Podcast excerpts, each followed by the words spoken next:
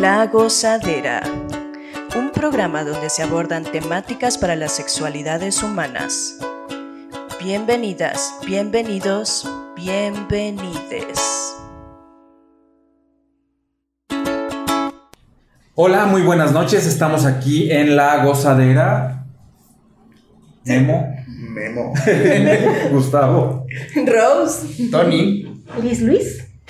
Y tenemos hoy, estamos de manteles muy, muy largos, súper contentas porque es como una ilusión así, ya sabes, como que se vuelve realidad esta noche, de tenerte aquí. Es, yo, no, yo no creo que seas más querida en ningún lugar en este momento que aquí, porque tú sabes lo que sembraste en nosotros y, y sabes lo que eres para nosotros y tenerte aquí como, es como, wow, seremos la envidia de muchas. Sí.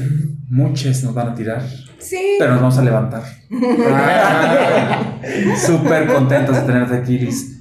Bueno, Liz Contreras Colín, psicóloga, eh, nuestra maestra en, en la UAC, eh, a tipo rebote también, un poco. Sí, a mí también me Porque aparte en la maestría tuvimos la fortuna de que nos acompañaras junto con Lluvia, um, pues un año, ¿no? Más o menos en, en, la maestría.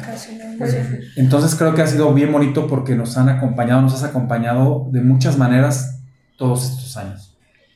Y bueno, también eh, algo súper importante porque tú eh, en, la, en la carrera en psicología eh, comienzas con la clase, creo yo, eh, como de manera formal. ¿Siempre fue en primer semestre? Sí. Bueno, hubo el antecedente del, del voluntariado. Quien quería entrar, entraba y no era todavía formal. ¿Y si entraba mucha gente? No, O sea, pero era voluntariado de clases en sexualidades o. era como, como este, el taller voluntario al que te inscribes, Un Ok. taller. eh, dependiendo de las horas que puedas tener libres. Ok. Yo recuerdo que entraba gente de educativa, gente de cuarto semestre, gente de segundo semestre, y eran, sí eran poquitos. Eh, por ejemplo, de educativa recuerdo perfectamente eh, una generación que eh, acompañaron, yo creo que de, que serían 12 de educativa, estuvieron conmigo como 8.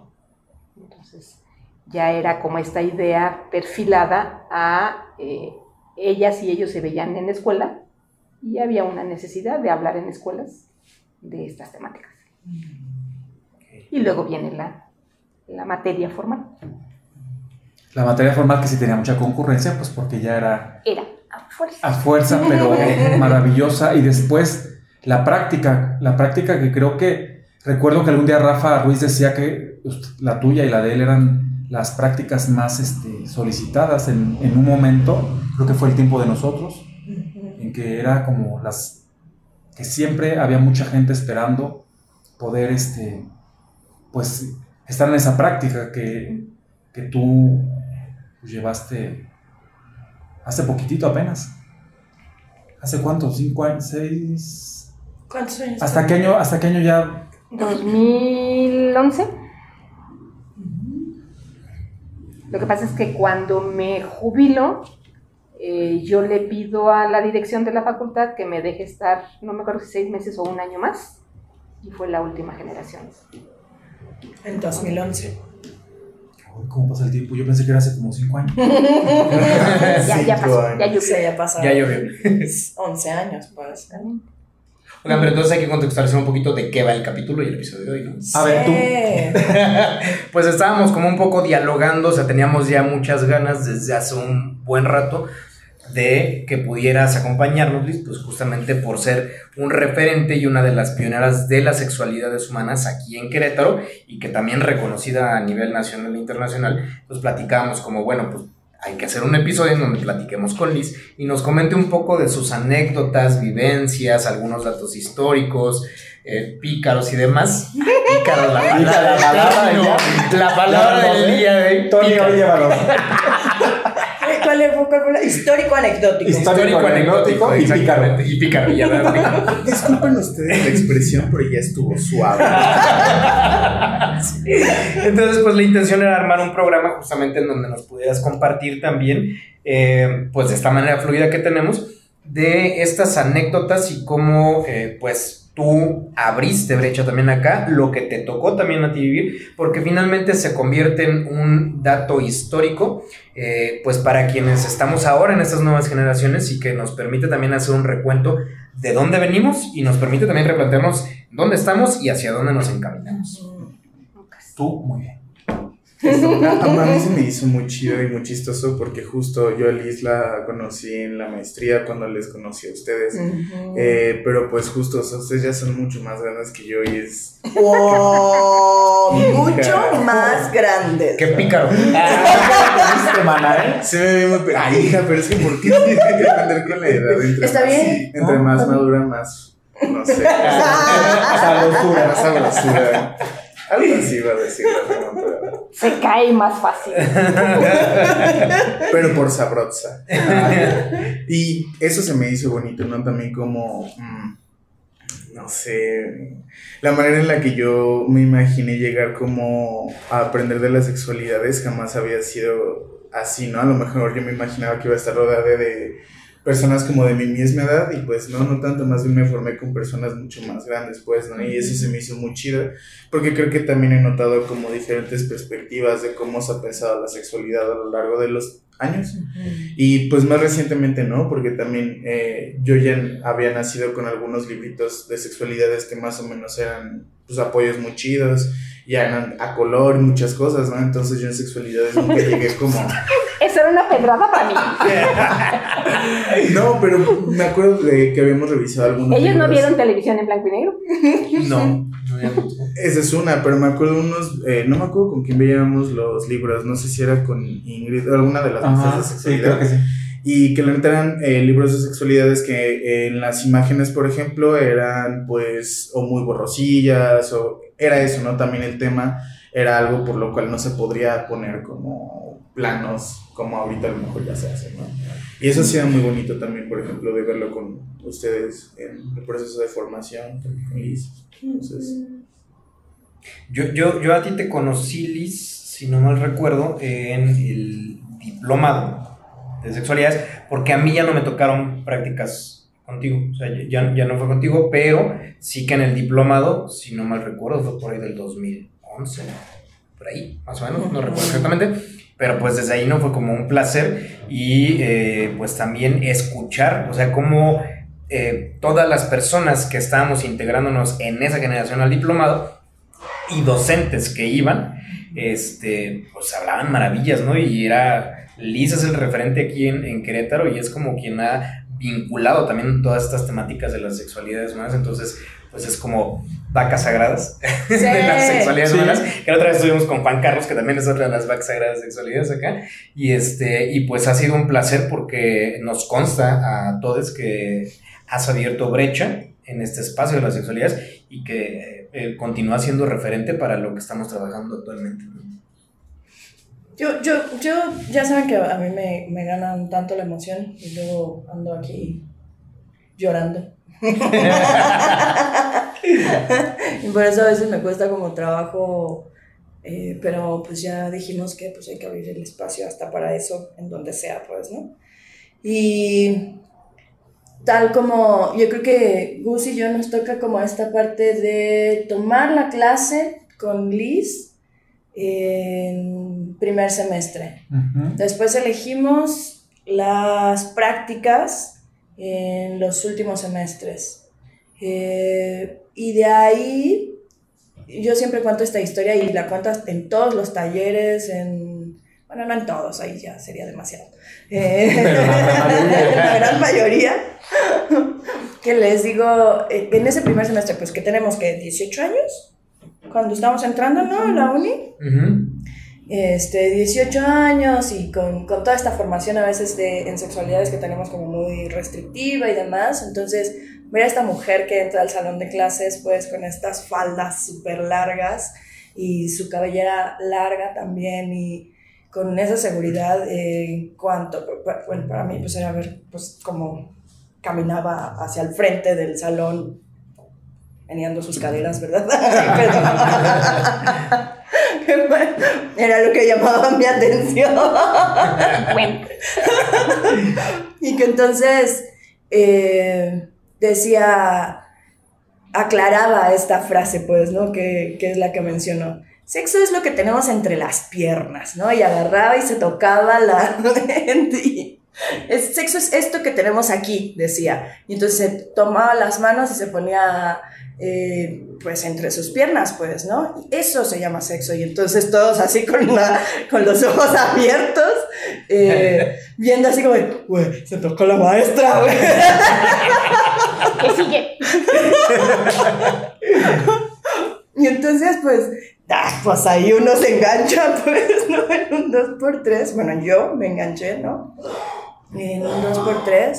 Y obviamente el poder, este Mm, elegir posteriormente las prácticas y estar en el voluntariado también en que bueno ya nos hablaremos un tanto más de Aquesex eh, pues esto pues es tomar los diplomados porque ahí ya empieza pues nuestro camino al menos mi camino en cuanto a elegir a las sexualidades humanas la educación para las sexualidades humanas, hasta el nombre, pues, ¿no? Cómo hablar de sexualidad, cómo se hablaba de sexualidad humana y cómo empezamos a renombrar sexualidades humanas, porque es justamente, eh, al menos desde este espacio en que abogamos y pedimos constantemente que se hable de sexualidades humanas, pues, ¿no? Em, pero no quiero extenderme, sabes que te amo muchísimo y adoro tu existencia y creo que es una amplia presentación. Muy amplia. Vamos a escuchar. Hablaremos lo menos posible. Sí. Y pues agradecida que, que, que, andes por acá con nosotros. Y pues esto, uh, ¿qué, ¿qué, te gustaría a ti como abrir, pues, ¿no? Eh, empezar a, a darnos. Pues aparte del agradecimiento. Eh, creo que sí eh, está pendiente algo que, otra chica de otra generación me ha estado pidiendo y pidiendo y pidiendo, que escriba las anécdotas y las historias. Sí. Antes de que se me vuela más la cabeza de las fechas. Eh, porque sí hay como un enlace entre el proceso de la facultad, el proceso de cada quien que estamos, o como estudiantes, o como docentes, o como lo que sea ahí en la facultad, y que eh, pues va mm, forjando ese caminito. Yo no me imaginaba estar en este caminito. Eh, estoy en, en, un año escolar en donde recibo a docentes de fuera de la facultad, en particular dos maestros uruguayos que vinieron a, la, a la escuela en ese entonces y que empiezan a hablar de Freud. Y entonces, pues el referente de Freud, recuerdo que en, séptimo y octavo semestre era sexualidad, así, a secas, ¿no? Vamos a ver sexualidad de un señor que se llama Freud. Y, eh, no te imaginas en la formación como psicólogo, este, soy de la, de la, primera generación de psicólogos clínicos de la facultad, eh, que se hace toda una revolución ahí, que algo otro día lo platico porque es más complicado. Últimamente es más complicado para mí, eh, porque pues pasan cosas en una facultad que eran, eh, una facultad que era conductista y que de repente con la visita de estos personajes empieza a tener la línea. Eh, en mi generación, freudo-marxista. Y entonces eso ya muestra muchas más, más cosas este, hacia futuro, ¿no? Que si nos veíamos en consultorio, cerrados, trabajando con una sola persona, y nos veíamos trabajando sexualidad, no había más. Eh, yo recuerdo cuando se abre la primera CSECO en, en Querétaro, eh, Fernando Tapia, Manuel Guzmán y algunos otros personajes, y empieza esta dinámica de, pues, regrésale a la sociedad queretana lo que recibiste en tu formación. Eh, la primera persona que viene a consultorio conmigo es una chica de la yegua. Y entonces yo sí dije, pues voy a tener que leer a Freud más seguido porque lo que ella me está platicando, yo no me lo imaginaba, yo no sabía muchas cosas de este tipo y eh, sí sentía que era como darle mucho peso a esta dinámica en la facultad de el pleito entre todavía la gente que decía que se sentía más conductista y la gente que, que decíamos, ¿no? Es que Freud es todo en la vida, ¿no? Hoy ya no puedo decir que Freud es todo en la vida, pero en esa época sí era como que hay que ver Freud. Eh, cuando yo egreso, la primera persona que llega al consultorio en la ciudad de León, Guanajuato, a la que me fui a vivir, eh, es una señora jubilada que me empieza a hablar básicamente de cosas de sexualidad. Entonces ahí fue cuando yo dije, ah, caray, este, esto ya es como caminito andado. ¿no? Cuando regresamos eh, a la facultad, la facultad se está, recién se está recién formando en materias. Se hace la reestructuración de materias ¿no? y empieza a proponerse eh, qué se puede trabajar. En ese primer momento no propusimos nada porque como que no veíamos para dónde íbamos, ¿no? Era totalmente freudiana la facultad y como que no había mucho para dónde moverse. Yo, yo decía, bueno, yo estoy en consultorio, este, ahí me muevo. Eh, empiezan a decir, hay materias y no hay maestras ni maestros. Entonces eh, fue cuando me invita Carlos Dorantes a dar clases a la facultad. Eh, pero yo empiezo el miedo de enfrentarte al grupo, de, acordarme de cómo era yo con mis maestros. Yo llamo a dar clase a la primera y me voy a la CSECO, de, de auxiliar de administración. Y empiezo a, a, a, tratar de atender también en la CSECO. Y al poquito tiempo se crea lo que hoy sigue siendo el Departamento de Extensión y Servicio Social. Y creándose, este, se ponen las pautas de qué pueden hacer los psicólogos clínicos educativos, las psicólogas de, todas las áreas. Eh, y eh, la persona que me tocó que me acompañara un, un pedazo de mi vida personal eh, empieza a decir, pues aquí hay una psicóloga clínica que puede trabajar lo de Freud y la sexualidad. ¿no? Yo sé, como que otra vez volver a leer las, los libros de los que ya no me acordaba, etcétera, etcétera. Bueno, llega la primera solicitud eh, a la facultad para dar una plática sobre sexualidades humanas, bueno, sobre sexualidad humana, uh -huh. a una primaria. Y entonces, eh, en el departamento de extensión, pues había maestras y maestros de clínica. Pero como yo era la pareja del personaje, el personaje me dice, ve tú a dar esa plática. ¿no? Creo que una característica familiar es la locura. Entonces yo dije, pues yo no sé de qué voy a hablar con niños y niñas, pero yo voy. y llego a una escuela que está pegada a una iglesia. Oh. Y eran niños que iban al catecismo de esa iglesia, okay. pero que estaban en esa primaria. Yo recuerdo eh, tres ensayos sobre la teoría sexual, platicando con niños y niñas. ¿No? Y de repente, pues las carillas de las niñas y de los niños como diciendo, eh, sin saber que, que, iba yo de psicología, porque no sabían en su imagen que era una psicóloga, se han de haber dicho, viene de psicología social, bien fumada la señora, porque no, no le entendemos nada. ¿no? Sí recuerdo que la cara del padre que estuvo presente, sí recuerdo ahí la maestra este, haciendo así como señales de no diga tantas cosas. Pero yo muy docta, o sea, Sigmund Freud dijo, que tal cosa, y que tal cosa, y que tal cosa. Y eh, bueno, salió más o menos bien, ¿no? Eh, muchos años después nos cae el 20 a varias personas que anduvieron de voluntarias en, en el trabajo de, de, de, voluntariado, que aquí en Querétaro lo que funcionaba era, eh, así hablaras tú de, de, porno, siempre y cuando no cobraras, te recibían. ¿no? O sea, todo lo que era gratuito era bienvenido. Y entonces esa escuela pasa la voz de que hay una psicóloga que viene a la escuela a hablar de quién sabe qué, pero no cobra. Y entonces empezó a llegar la cascada de cuando, cuando veíamos este, eh, las invitaciones, decíamos, ¿cómo se pasan la voz? Si la escuela está en el Tepe y nos invitan de Lomas, ¿cómo se pasaron la voz? ¿No? Y nos dimos cuenta que en Querétaro había mucho chisme, igual que. igual que, como tú comprenderás, y que se pasaba la voz muy rápido de quién sabe qué estén haciendo, ¿no? Pero es gratis. De, perdón, ¿de qué año estamos hablando más o menos? Estamos hablando de los 80, 87, 86, a lo mejor. Ok. ¿Mm?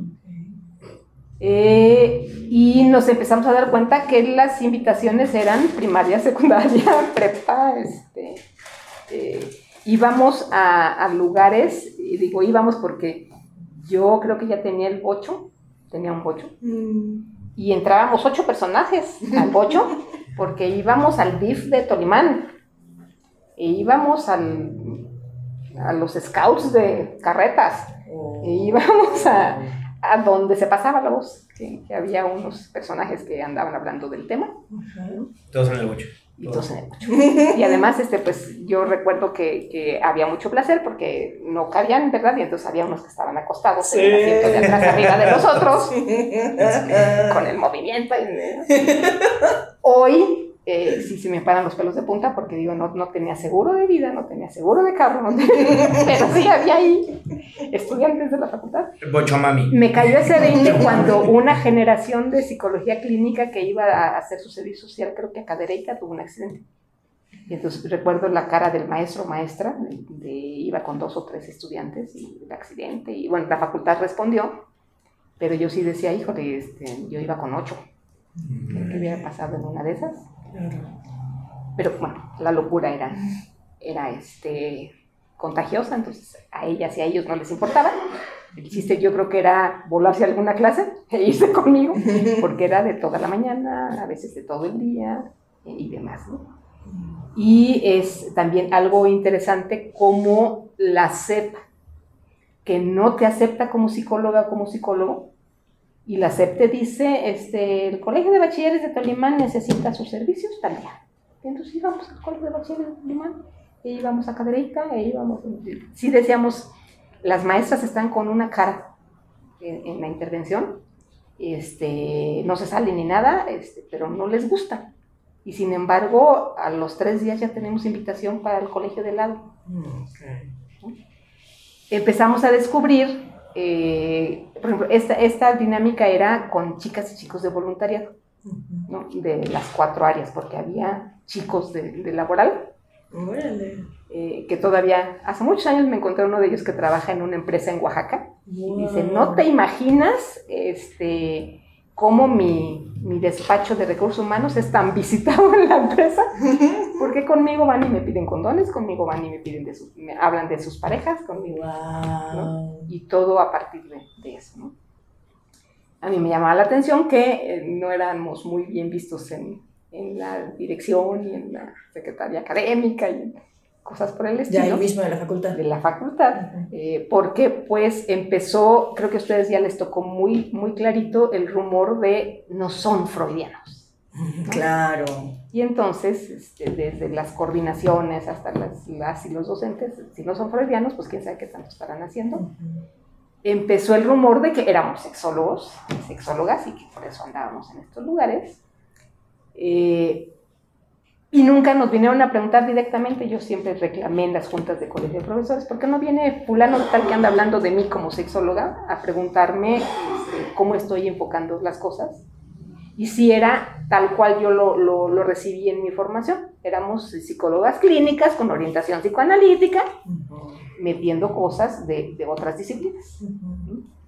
y Yo recuerdo eh, uno de los pleitos en colegio de, de profesores cuando llegó el texto de Michel Foucault, eh, de, del libro de sexualidades occidentales, donde viene un, capítulo que habla del pleito casado entre psicólogos clínicos y sexólogos. Pleito casado. Porque unos eh, decían que, que, eran los dueños de las mentes y otros decían que eran dueños de los cuerpos. Entonces, en, en este eh, colegio se, se, comentó así como a la pasadita, ¿no? Pues, como los raritos que se van a hablar de sexología. Y entonces yo recuerdo que yo sí dije, es que nosotros no hablamos de sexología, nosotros hablamos de psicología clínica, de psicología educativa, de psicología social, de psicología laboral, con esta orientación psicoanalítica y con las orientaciones de cada uno de las chicas y los chicos en su, en su formación. Perdón, es decir, en ese momento ustedes no se identificaban como en el ámbito de la sexología como tal, sino como clínicos, clínicas, como sociales, laborales, hablando de un tema, pero vinculado con Freud. Sí. Así. Eh, vinculado con, con, pues no con Freud, sino con lo que tú de repente interpretas que dijo Freud, porque ni siquiera Freud. Porque era, otro punto. Ni siquiera era Freud. ¿no? Claro. Eh, y eh, en el transcurso yo me voy dando cuenta de que Freud ya no me era suficiente. Yo ya lo sabía desde la, la primera persona que estuvo en consultorio, pero eh, acá ya era como que, bueno, ya somos más, este, ya nos ramificábamos que dos se van a esta escuela y otros se van conmigo y otros acá y, y andábamos. O sea, había mucha demanda. Había mucha demanda porque era gratis. Claro. ¿no? Y porque eh, las maestras y los maestros de las escuelas sí decían, es que está la manzana podrida que se trajo la revista 3X y todos los estudiantes se meten al baño con esa manzana podrida a revisar la revista 3X. Necesitamos a alguien que venga a diagnosticarlos con un trastorno Claro. psicológico de perversión y de... Están enfermos. Aparte luego en edades chiquitillas, ¿no? Sí. Me justo o sea, la curiosidad por Curiosidad. cualquier cosa es como, ay, mira, y más las cositas que los papás te esconden con muchísimo cariño. Y de alguna manera pegaba porque pues, tres ensayos hablaba de estas cosas. Con los años aprendimos a diluir mucho Freud Ujú. para decir, este, por ejemplo, señora, su niño ya preguntó tal cosa, eh, a qué horas lo hizo, en dónde lo hizo, cómo lo hizo, y entonces ya como que diluíamos mucho ¿no? en tres ensayos. Eh, en ese momento yo, yo sí dije, bueno, pues es- tengo que formarme de otra manera porque ya no, ya no es suficiente y encuentro la sexología como tal. ¿no? En ese momento tampoco sé que, o recuerdo haber visto mucha investigación de qué pasa en México con la sexología, pero yo me topo con Imesex. Y entonces al, al decirle a mi pareja que quiero ir a formarme como, como sexóloga, eh, hace los, eh, él siempre fue político, y entonces hace el enlace con rectoría para que me den viáticos para irme a Ciudad de México a formar. Era una formación de una vez por mes, viernes, sábado y domingo, y era básicamente vivencial. Sí había clases como las que da Oscar Chávez y como las que da Juan Carlos, pero era lo menos, lo, lo más era vivencial. Vivencial. Eh, y ahí es donde ya empiezo yo a, a enlazar y a, a degradar psicoanálisis para meterme más a lo que Juan Luis Álvarez Gallú este, entendía por sexología, porque en ese entonces era, bueno, Juan Luis siempre fue de sexología. Ujú. Ujú. Cuando decías hace rato en, en lo que dijiste de mí que, que me conocían internacionalmente, ni es cierto. Ni era cierto. Ni era cierto. Pero, por ejemplo, yo empiezo a conocer a los docentes de las otras escuelas de sexología en México en los congresos. ¿no? Y entonces ahí me entero que, oh, hay congresos latinoamericanos de sexología. ¿no? Eh, y me entero que es muy fácil ir, nomás haces una ponencia y te vas a un congreso latinoamericano y conoces a todos los que leíste Ujú. Exacto. este, ahí en vivo. ¿no? Ahí sí hay unas anécdotas bien, bien chidas con todos esos personajes. Bien pícaros, dijo, bien pícaros. Eh, pero es como lo internacional, yo lo, lo aterrizo a, empiezo a conocer a, a Esther Corona, de Ames, eh, de México, empiezo a conocer a Eusebio Rubio, de eh, AMSAC, y a los demás personajes. ¿no? A David Barrios me acuerdo que lo, lo ubiqué básicamente en Uruguay, porque aquí en México como, como que no lo ubicaba mucho, pero en Uruguay donde sí lo ubiqué. Ok. Eh, por ejemplo, Almaldana, que estaba en una asociación, que ahorita no me acuerdo cuál era, pero era como asociación civil. Eh, conozco a Oscar Chávez, conozco a Paco Delfín. Y eh, una de las cosas que, que yo platicaba con Juan Carlos en algún momento era, Juan Carlos, qué curioso, nos metemos a esta dinámica eh, y la facultad de donde venimos ya nos ubica así como que, oye, hace ponencias en Latinoamérica, hay que darle viáticos. Eh, porque de alguna manera, pues yo creo que la facultad recibe más dinero con esta dinámica de mandamos a alguien con ponencia y este, algo hay ahí de prestigio y de algo así. Yo recuerdo que, que mis ponencias no eran así como la gran cosa, era la mezcla de Freud con sexología. Eh, y de repente se empieza a dar esta dinámica de que también las y los chicos que andaban en, voluntariado o en práctica de, servicio social, porque ya había, también iban a los congresos. Por ejemplo, yo les decía, este, va a haber un congreso en Ciudad de México, yo no puedo ir, ¿quién de ustedes hace una ponencia y se va? Esto se presenta más en la dinámica de a partir de VIH-Sida. Empezaron a haber financiamientos de los enemigos de México extranjeros eh, para estudiantes que fueran a formarse en diferentes este, eh, rubros y básicamente VIH era la, dinámica, ¿no? Yo recuerdo que moría de la envidia porque se fueron a Puerto Vallarta, se fueron a Acapulco, se fueron a Ciudad de México, se fueron a Puebla, se fueron... Y, yo no podía ir, porque aparte de ser docente era más de casa y etcétera, etcétera. Claro. Eh, pero, por ejemplo, yo veía cómo las y los estudiantes sí retomaban o brillaban porque se daban cuenta que pues eran más que la facultad, era un mundo. Y que en ese mundo la psicología de Querétaro sí era reconocida, porque sí había gente que sí les decía, ay, yo quisiera haber estudiado en, Querétaro, por Freud.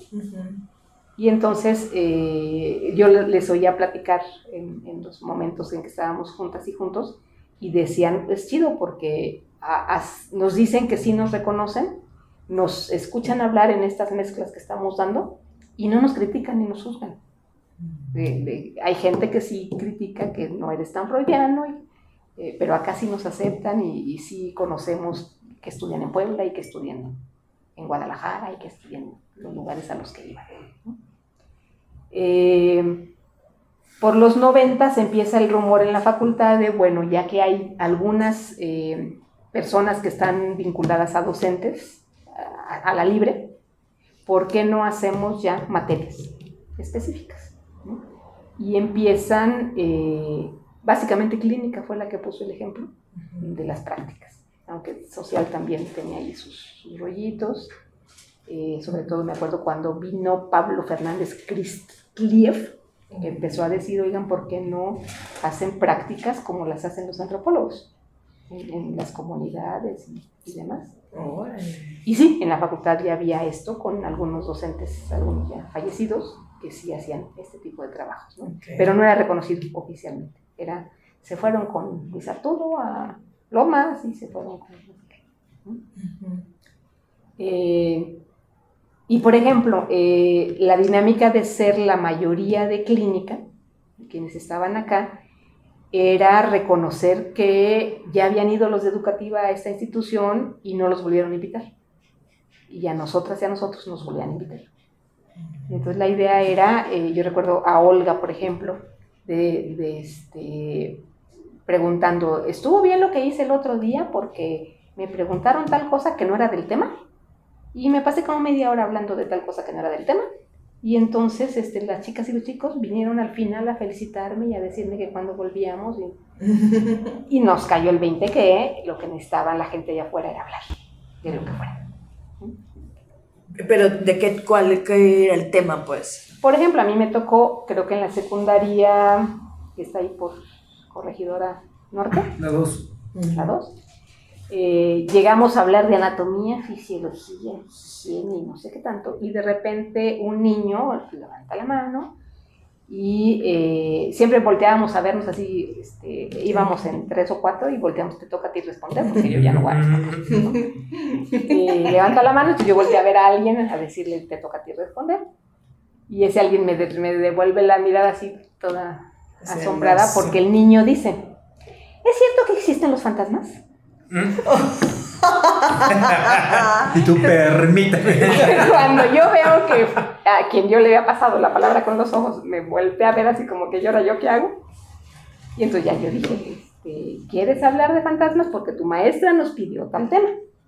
Pero si tú quieres hablar de fantasmas, pues tenemos que preguntarle a tus compañeritos y también los demás. ¿Quieren hablar de fantasmas? O metemos algún tema que tenga que ver con lo que veníamos a hablar con los fantasmas porque les digo que yo sepa, los fantasmas no tienen esta dinámica de anatomía, fisiología, genética, higiene. Entonces, como 8, 9, no sé cuántos, este, dicen, yo sí quiero saber, yo sí quiero saber, yo sí quiero. En ese momento hubiéramos pensado, nos están boicoteando la clase, ya la traíamos preparada. y quieren hablar de los fantasmas. Eh, y bueno, ahí así fue como, como el olvídate que eres de psicología y empieza a hablar cada quien de su experiencia con los fantasmas. Entonces hizo un ambiente tan chido. Yo recuerdo que, las escuchas y los estudiantes vinieron así casi a abrazarnos al final.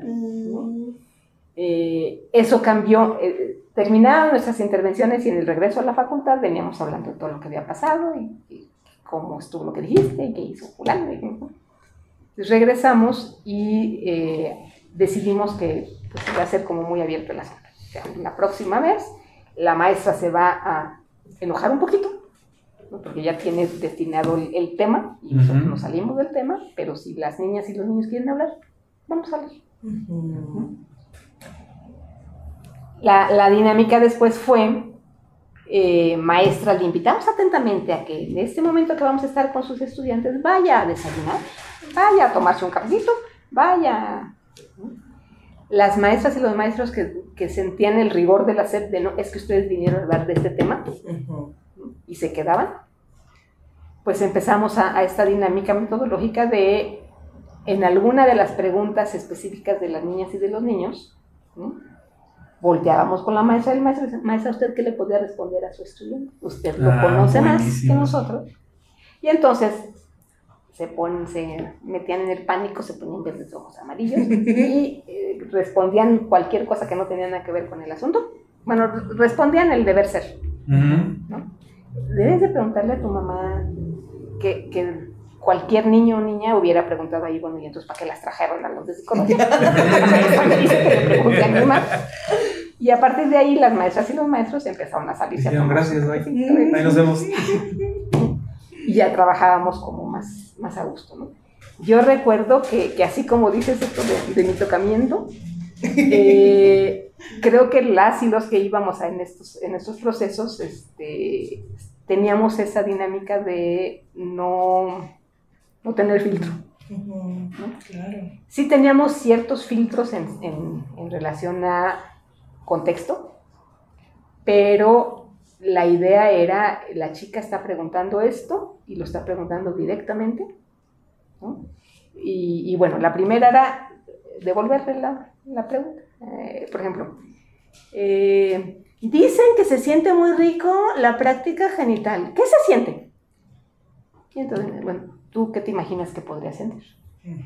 Y entonces ya se ponía verde, roja y amarilla y entonces algún líder del grupo decía, ah, yo me imagino, yo leí, este, mi papá tenía una revista abajo de su colchón, este, mi mamá el otro día estaba viendo la, novela y entonces ya se respondían entre, entre el grupo. Sí, empezaban a hablar. Creo que ese fue el éxito de seguirnos invitando. Eh, llegamos a, a, ir a universidades, llegamos a ir a Hidalgo, Guanajuato, Michoacán, San Luis Potosí. Wow. Que se pasaba la voz. Eh, llegamos a tener este tipo de, roces con, por ejemplo, el, evento, así todo formal, de las autoridades del DIF, para hablar del abuso sexual infantil con los niños del DIF, de no sé qué. Y la dinámica era pues que mamás y papás presentes de la comunidad preguntaran cosas antes de la intervención con las hijas y los hijos. Y de repente las autoridades así como que, es que de eso no se puede hablar, es que la señora de la presidencia municipal este, le van a llegar a sus oídos lo que aquí se habló y eso es, no es institucional y no sé qué tanto. Y había roces del tipo de, bueno, entonces ¿para qué nos invitaron? así, de alguna manera, no sé cómo todas y todos eh, teníamos ya esta dinámica de pues somos la autoridad en el tema, entonces vamos a hablar de lo que vinimos a hablar.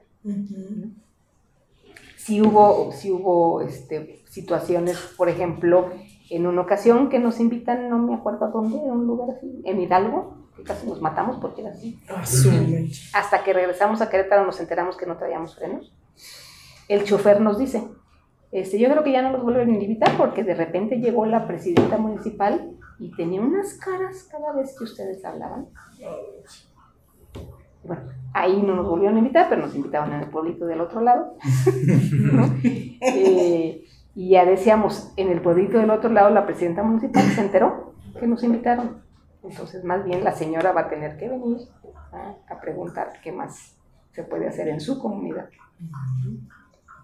Eh, yo creo que la experiencia de las y los chicos que, que estaban en el, en el, proceso fue, así les digo, de descubrir un mundo amplísimo, porque así como yo tuve la fortuna de, de, como clínica meterme a clases de social, y nadie me decía, salte de aquí porque tú no eres de aquí, entre ellas y ellos de las cuatro áreas, pues se platicaban de sus clases, se platicaban de sus procesos, y entonces decían, ah, fulano de tal dijo que podíamos hacer esto, aunque no sea clínico, pues hay que hacerlo en la próxima y iba bien, de alguna manera.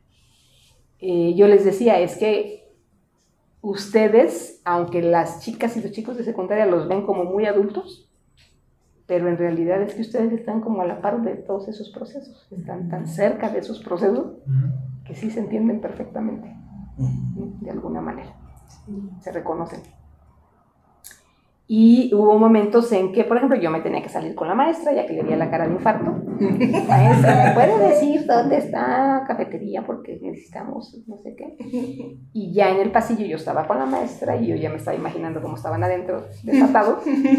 Pero eh, yo decía, bueno, la maestra les va a preguntar al final todo lo que, lo que dijeron mientras lo salimos. Y me maravillaba que nos volvieran a invitar. Okay. ¿Qué pasó aquí? Pues sí, los procesos generacionales funcionaban. Uh -huh. eh, no pasaba lo mismo en la facultad, les digo, en la facultad éramos así como que este, los, los, raritos, los no sé qué. Eh, por ejemplo, otra de las anécdotas que no se me puede olvidar. Yo dejo de ir a MSEX porque la rectoría dice ya no hay dinero para la maestra, a lo mejor se enteraron de, de algunas ah, actividades. Okay. De lo vivencial. De lo que iba a aprender la maestra ya. Y se acabó el dinero. Eh, y entonces, bueno, yo le digo a este personaje que, que cómo le voy a hacer, yo me quedé a la mitad de la formación de INESEX. Y me dice, pues créate un programa, un plan de estudios para después de la, de la licenciatura y ahí te sigues formando. Eh, de hecho, yo soy de la primera generación de los diplomados, me seguí formando porque ya tenía los contactos de los docentes. Fue de la generación donde vino Eusebio, donde vino Esther. Donde oh my vino God. Eh, en shock, perdón. Y ya después empezó a venir pues, Paco, Delfín, Oscar. Eh, Juan Carlos es de la tercera generación, si mal no recuerdo. Okay. Y ya me tocó a mí darle clase. Eh, pero, por ejemplo, fue esto de, y ahora de dónde retomamos eh, cuestiones académicas. No se puede hacer totalmente vivencial, como mi experiencia, pero sí se puede hacer, eh, pues lo que hoy se llama esta sexualidad, ¿qué? responsable efectivamente o algo así. Se, se, ponían a la par en, en eh, lo que algunas gentes me decían es que tú llegas a verdadazos. Y entonces con los verdadazos, pues no hay de otra más que contestarte con verdadazos. Y entonces ya te puedo decir, aunque es la primera vez que te veo en la vida y que eres muy adulta, te puedo decir, oye, es que anoche tuve práctica con mi novio y no sé cómo hacerle porque no usamos condón. Y delante de todo el grupo. Eh, que decíamos, este se va a saber en Querétaro en dos minutos, la mamá va a venir a reclamarnos.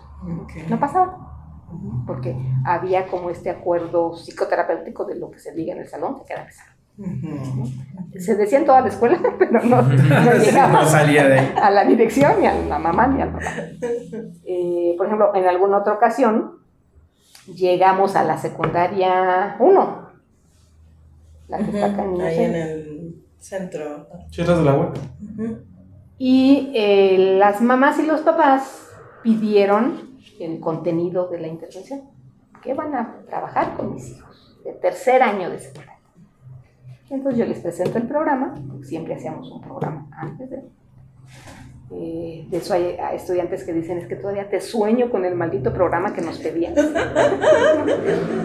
eh, le enseño a las mamás, eran como tres mamás el programa, y una de ellas me dice, yo no puedo permitir que mi hija entre a esta actividad que usted va a hacer aquí Entonces le digo, la va a llevar al doctor, este, ¿por qué no puede permitir que, que no entre su hija a la?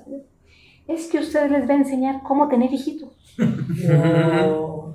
Todo era por este, reproducción humana. Y yo le bueno, no les vamos a enseñar eso, pero usted qué se imagina que les vamos a enseñar. Y entonces me dice, no sé, yo me imagino que mi hija va a entrar en shock porque mi hija sabe que vino de París. Wow. La trajo la cigüeña. Y entonces, si ustedes les dicen la verdad, mi hija va a entrar en shock. Y entonces ya le digo, bueno, señora, tiene usted todo el derecho de retirar a su hija de la intervención. Este, nos espera una hora, pues. Eh, y una de las chicas le dice, pero cuando su hija escuche lo que aquí trabajamos de sus amigas, usted le va a tener que explicar lo que las amigas preguntaron adentro. Usted le va a tener que responder a su hija. Exacto. Entonces yo decía, wow. Y entonces la traumada fue la mamá así de... Y la mamá dijo, pues se queda mi hija porque yo no voy a poder. decir". Exacto. Pero voy a tener que pedirle a la dirección una plática de mamás y papás con ustedes. Ya le dije, bueno, de hecho la escuela no les dijo que ese es el plan en todas las escuelas. Primero trabajamos con maestras y maestros, luego trabajamos con mamás y papás y luego con estudiantes. Pero en esta escuela nos pidieron que empezáramos con sus hijos y sus hijas. Vaya, reclámele a la dirección. Y sí, ya cuando fuimos con las mamás y los papás nos arrepentimos porque sí fueron preguntas muy duras de ¿cómo tú muchachito me vas a venir a enseñar lo que la vida me ha enseñado con mi marido? No sé qué vea usted con su marido en, en dinámicas de sexualidades humanas, pero nosotros entendemos de sexualidad mucho más amplia. Eh, Como decías hace rato, este proceso de empezar, yo empecé hablando de educación sexual en la facultad, porque era lo que oí, por ejemplo, de, de Esther Coronas. En AMES se hablaba mucho de educación sexual. Después de un tiempo eh, llega la dinámica México de educación de la sexualidad. Entonces empezamos con educación de la. Después de un tiempo platicando entre, entre las personas que estábamos en, en el voluntariado y luego en Aquesex, empezamos a descubrir que en realidad era reeducación. Sí. Era educación, era educación. eh, tanto por lo que habíamos visto nosotras en, en México, por ejemplo, eh, nosotras, digo, Narmin, que estaba en el voluntariado y que luego se fue a MESEX también a formar, Ok. eh, y que de alguna manera era cómo le hacemos para aterrizar al contexto de Querétaro lo que estamos viendo en los congresos, en, en MESEX, en, en AMEX y demás, ¿no? Eh, por ejemplo, para mí fue un fregadazo de los fuertes cuando Juan Carlos me dice, ¿por qué no te vas al Colegio de México, al seminario de investigación que hay? eh, creo que era una vez por mes o una vez cada dos meses. Y está la crema innata de los investigadores del país. Yo nunca me imaginé el pedo en el que me metía. Al decirle, pues sí, propon que yo vaya una vez al mes, de México. ¿no?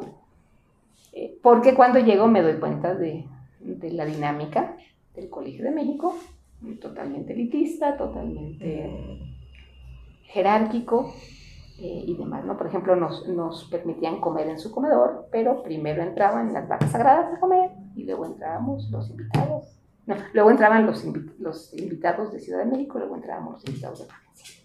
Ah, bueno. Eh, había dos seminarios, el de sexualidad, eh, sexualidad reproductiva y no me acuerdo si era identidad. Y había un, un seminario de sexualidades adolescentes. Y entonces cuando yo veo la dinámica del otro, que sí me dio pánico, dije yo mejor me voy al de sexualidad adolescente. El coordinador se ve un poco más chido este, y había gente un poquito más joven ahí. Eh, ahí conocí a Elizabeth García, era la, la segunda de, de Claudio Stern, y era como una dinámica así de, de elitismo, pero era como más fluido el asunto. En el otro era así como que eh, lo que hacíamos nosotras en la, en la intervención de te paso la palabra con los ojos para que tú respondas, acá era te veo para que no hables. Ay, qué horror. Y este, yo ahí descubrí que no quería ser investigadora jamás. Porque eh, investigadores que yo había leído en sus libros, ahí los hacían mierda, con los comentarios de las vacas sagradas de la investigación. Salían a llorar a los baños. Yo ya tengo un libro de tercera edición y ahorita me están diciendo que estoy haciendo mierda. Cosas así. De, hecho, yo recuerdo en, alguna ocasión el tener a SIDA, invitaron a las vacas sagradas de SIDA en México. Eh, como ya estábamos acá trabajando en, en CC SIDA, se me ocurrió hacer una simple pregunta a una de las vacas Y vaca sagrada me recorre así de arriba abajo, ¿tú quién eres? Eh, y no me da la respuesta. ¿no? Así hablando. Ok. Entonces, eh, otra compañera que, que también iba a levantar la mano y que vio lo que pasó, no nos bajó el hombro. Gracias. Siempre no. Yo me salgo muy digna en el receso al- a, la pedagógica que está al otro lado y en la biblioteca me puse a. Me cayó el 20 de lo que había pasado con, con mi compañera y conmigo. Y en eso sale de un pasillo Álvarez Gallo. ¿Tú qué estás haciendo aquí? No, pues vengo del seminario del colegio. de. ¿Todavía sigue siendo? Sí, todavía sigue siendo. Él se salió al poquito tiempo de haber entrado. Ah. Él sí, recuerdo que no se dejó, pero sí, no, no, no aguantó. Y entonces ya me dijo, ¿para qué sigues viniendo? ¿Para qué les haces caso? ¿Para qué? Y yo dije, pues es que sí, tengo una parte masoquista muy fuerte. ¿Qué pasó aquí? No, y le dije, es que eh, del programa anual que nos enseñaron que iba a haber, hay un montón de personajes que yo quiero conocer. Por ejemplo, ahí en Colegio de, de México conocí a... ¿Cómo se llama este señor? El que introdujo junto con alguien más, ahorita recuerdo, a, a Latinoamérica vía Estados Unidos el, el término género. Uno de los viejos, viejos, viejos, viejos, el sociólogo, Deberíamos de saber, fíjense. Hay un libro que empieza a hablar de el rol de género y el término género y no sé qué. Faca, tú puedes. Yo veo que viene a casi finales del seminario y yo quiero estar ahí para oírlo. y tanto. Eh, por ejemplo, yo recuerdo cuando llega, eh, hagan de cuenta que es de esos momentos en donde me entra la, la esquizofrenia porque me divido y, y- y ya no recuerdo exactamente qué dijo, pero yo sé que estaba en el cielo escuchándolo. Wow.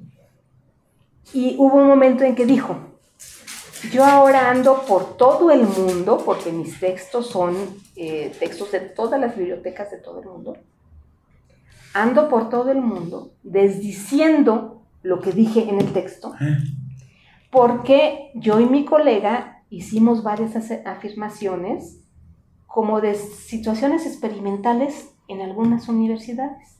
Y luego nos dimos cuenta que, pues, que no, no pasaba así en todos los contextos donde andábamos. Sí pasaba en Estados Unidos, pero no pasaba en Chile, no pasaba en México, no pasaba. Entonces ando por todo el mundo hablando de esto. Wow. Yo, digo, yo- yo decía, es que este, este nivel de personaje no lo voy a encontrar nunca más en mi vida. Ajá. Que ganando lo que gana, que todo el mundo lo ha leído, que anda por todo el mundo, venga a decir que se equivocó. Y que ya no leamos ese texto y que... Recuerdo que yo le dije a varios personajes importantes de ese lugar que eran como de mi nivel, Juan Carlos, este, em, bueno, ahorita me acuerdo, les dije, ¿es verdad lo que estamos oyendo? Nos metieron algún gas aquí para hipnotizarnos y hacer que todos oigamos lo mismo, o sea, ¿sí está diciendo lo que está diciendo? Y entonces, sí, sí está diciendo eso, pero esto no va, todas las sesiones se grababan. Pero esto no va a quedar registrado en las grabaciones del colegio porque es demasiado grave Ujú. para el nivel de todas las universidades que los tienen Wow. allá arriba. Qué horrible, ¿no? Porque creo que podrían ser momentos en donde justo la academia podría reconocer de sus mismos errores y dices, güey, pues somos humanos y son cuestiones experimentales y tienen que repensar, reanalizar y el tiempo es eso, ¿no? Algo que, un factor que va a cambiar y modificar muchas cosas. Se me hace todavía más grave que intenten ocultar ese tipo de situaciones porque entonces la forma en la que seguimos haciendo conocimiento va a seguir como esto no puede tener errores, ¿no? Cuando pues me parece que es todo lo contrario, puede haberlos y no pasa nada si se intentan enmendar, ¿no? Que de hecho, eh, yo, yo sigo diciendo que se quedó como en rumor, Mm, porque varios de los disidentes de la época eh, dijimos, pues hay que pedir la grabación, con el pretexto de que mi universidad quiere ir a tan ilustre personaje, hay que pedir la grabación, pero nunca nos animamos porque como éramos Mm, claro. no vistos, sabíamos que no nos iban a permitir ninguna grabación. Wow. Eh, pero además le estoy hablando de una institución que pidió recursos financieros para dar eh, este seminario durante 10 años y les dieron recursos financieros durante 10 años para llevarnos a un hotel, darnos de comer en el Colegio de México, tenernos ahí no sé cuántas horas encerrados. Eh, y yo recuerdo compañeros que venían de Yucatán en avión, que venían de Jalisco en avión, que venían de... Aquí todavía creo que no había aeropuerto. No, sí había, pero nunca nos, nos invitaron a ir en avión. Eh, pero yo decía, ¿cuánto recurso no les están dando para este tipo de... ¿Cuánto no cobró este personaje para venir a dar una conferencia? Este, y para el colegio era nada. El pelo de- del gato, ¿no? Entonces, dentro de las anécdotas, sí es algo que nunca se me va a olvidar, aunque ya se me olvidó el nombre del personaje. Ahorita lo Ahí tengo el libro, ahí tengo el libro, lo reviso cada cierto tiempo, porque yo decía, a ver, yo aprendí eso en IMESEX y eh, el IMESEX no leía a este autor, porque era un sociólogo estadounidense, y IMESEX leía más sexólogos estadounidenses. Y sin embargo, yo aprendí en IMESEX el rol de género y aprendí la identidad de género. Y ¿de dónde viene entonces esta dinámica si no han leído a este autor? Eh, y, y era como pues el nivel subterráneo del nivel del chisme, ¿no? ¿Quién de los docentes de IMESEX eh, sí leyó? ¿O de dónde vino el rollo del rol de género? Este, para que nosotros y nosotros aprendiéramos este tipo de, de cosas. ¿no? Eh, en alguna de las dinámicas de, de IMESEX, por ejemplo, era, todavía no se usaba esto de tu nombrate con tu este nombre que tú quieras, pero sí era el, el, el taller de intercambiate ropa para ver cómo te sientes con esta ropa. ¿no? Y este, como que hace el performance de eh, personaje de que te pusiste tu ropa para ver qué está pasando Ok. en, en este cerebrito tuyo y demás. ¿no? A mí nunca me pasó el, el 20 que yo fuera tan machina como después decían algunos compañeros míos. Yo decía, pues me puse la playera y pues no siento nada. Siento cositas eróticas, pero hasta ahí. Eh, otra anécdota fue que hasta casi el final de, las, de la formación de las generaciones, un estudiante este, en plena clase eh, levanta la mano para preguntarme algo y, y- y dice, oye Luis, ¿me podrías? Y entonces cuando todo el salón suelta la carcajada, y yo estaba en el pizarrón ahí escribiendo, este, y volteo y me quedé así como, pues, ¿en qué clase estás tú? Le pregunta- le preguntaste a Luis, no me cayó el 20. Ujú. ¿no? Y entonces cuando oigo la carcajada de todo el grupo, les digo, ¿de qué me perdí? ¿Qué pasó aquí? Yo nada más di la vuelta y, y entonces ya me dice, ah, discúlpame, Liz. Ahí me hizo este choque de cerebro y dije, es lo que pasaba en el instituto. En el instituto había docentes que me, me- me trataban como varón y yo nunca me di cuenta del asunto. ¿no? Hasta que él, de primer semestre, me dice que soy Luis. Empecé a adoptar el, el Luis. Luis, Luis. También soy Luis. Sí, él dice que soy Luis. De hecho, este chico eh, me hace un comentario de lo que tú decías de las faldas. Un día me dice, maestra, usted tiene las piernas muy blancas. ¿Por qué no se pone minifalda para oreárselas un poquito? Entonces le dije, pues porque yo no me depilo. Ya no me depilo. ¿Y cuál es el problema? Entonces yo le dije, oye, tú estás adelantado no sé cuántos siglos a que, que veas, si me estás viendo como, como mujer y quieres que traiga una, una minifalda sin depilarme, este, ¿qué onda con tu mundo? ¿De dónde vienes? Entonces ya me dice, no, es que hay mucha variedad en las piernas de las mujeres. Wow. Yo digo, bueno, yo las que he visto, todas son depiladas. las mías, ¿eh? Y entonces dice, bueno, nada más súbale poquito a la falda. Digo, bueno, eso es lo que estás viendo cuando estoy escribiendo. A ti sí te voy a hacer examen escrito. Para ver qué estás viendo. Yo Lo recuerdo con particular afecto. Eh, yo decía, este sí va que vuela para clínico. Está viendo un montón de cosas. eh, en el, y porque además hacía intervenciones con las y los demás, que las y los demás decían, yo vengo de, en primer semestre y a mí no me pregunten esas cosas. O sea, tú eres de, de otro lado. También fue un chico visto raro en la facultad porque hacía intervenciones también así sin filtro y muy atinadas como clínico de primer semestre. Bueno, con la formalización de la, de la materia, pues se viene la institucionalización Ok.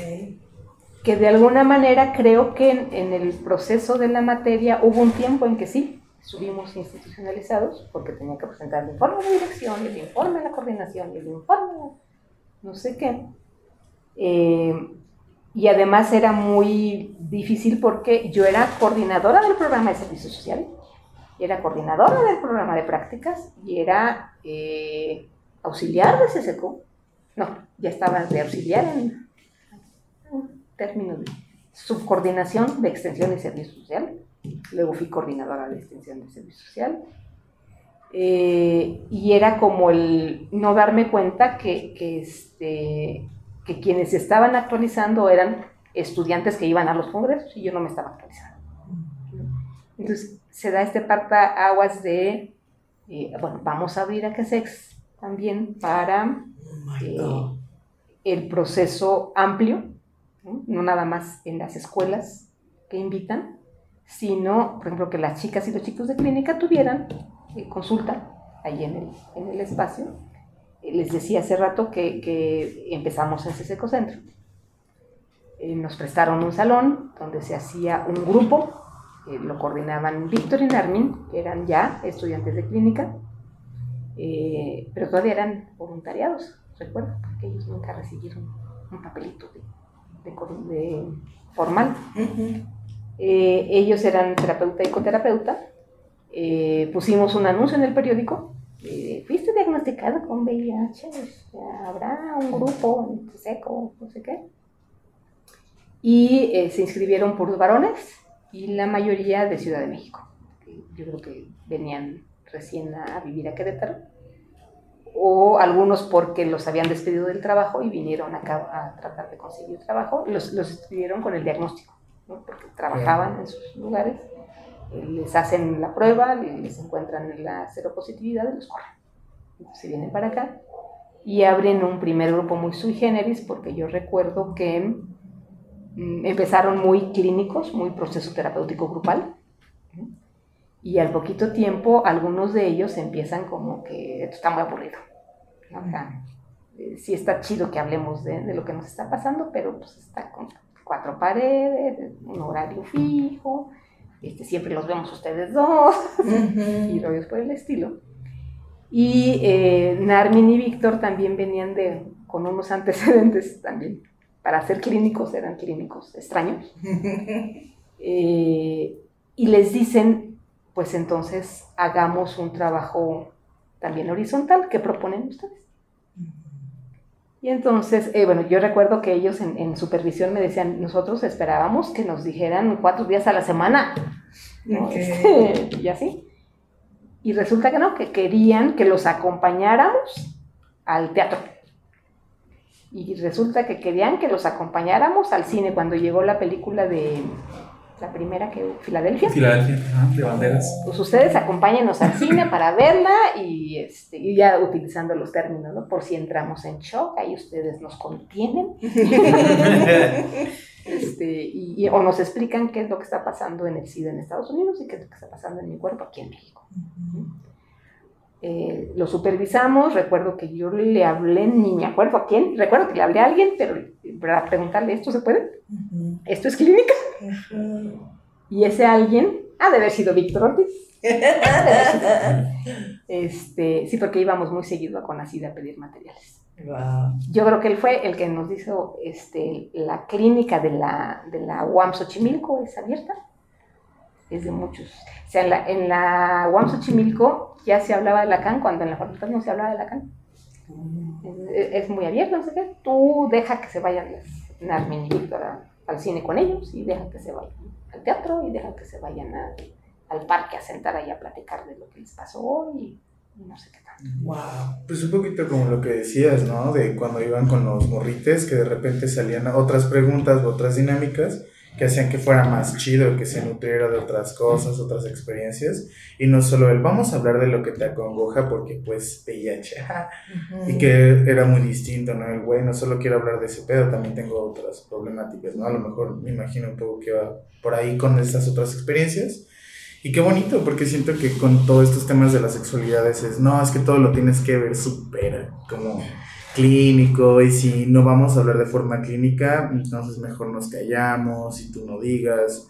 No sé, sí, creo que sí ha sido como una trayectoria bastante densa, ¿no? Creo que no ha sido también tan sencilla. Sí. Y siempre estar detrás de, de las mamparas, ¿no? Porque eras el apestado, eras el rarito, eras el... No debes hablar de ciertas cosas. Oye, Melis, digo, es que ya estamos como entrando a toda la parte de la historia, el antecedente pues, ¿no? De eh, Sex, ¿no? Y que es, como dices, empieza el trabajo en Ceseco Centro y que ya hay mayor formalidad, o sea, estamos hablando como de poner este contexto de, estamos en la ciudad de Querétaro, pues, ¿no? Una ciudad que también eh, en esos años tenía iba a decir tenía, pero todavía tiene. ¿No? Como toda, pues, toda esta moral, ¿no? Exactamente, toda esta moral restrictiva, pues.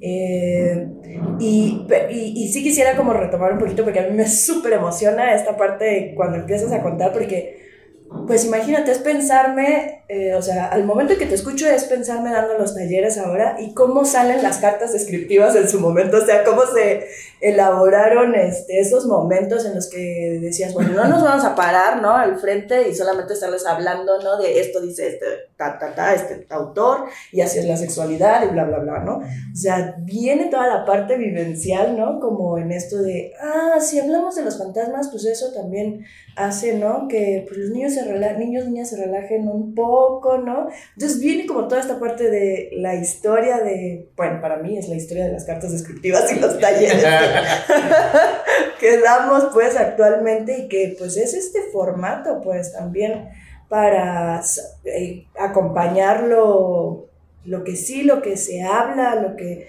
se teoriza de las sexualidades y y real, pues lo vivencial, lo que traen en la cabeza, lo que pues quieren estar expresando, pues y que es parte de su sexualidad, pues, ¿no? Eh, y ahora estamos ya entrándole a esta parte de los antecedentes de, de Akesex, que estaría súper chido, ¿no? Que, que continuemos esa línea y voy a hacer una pausa.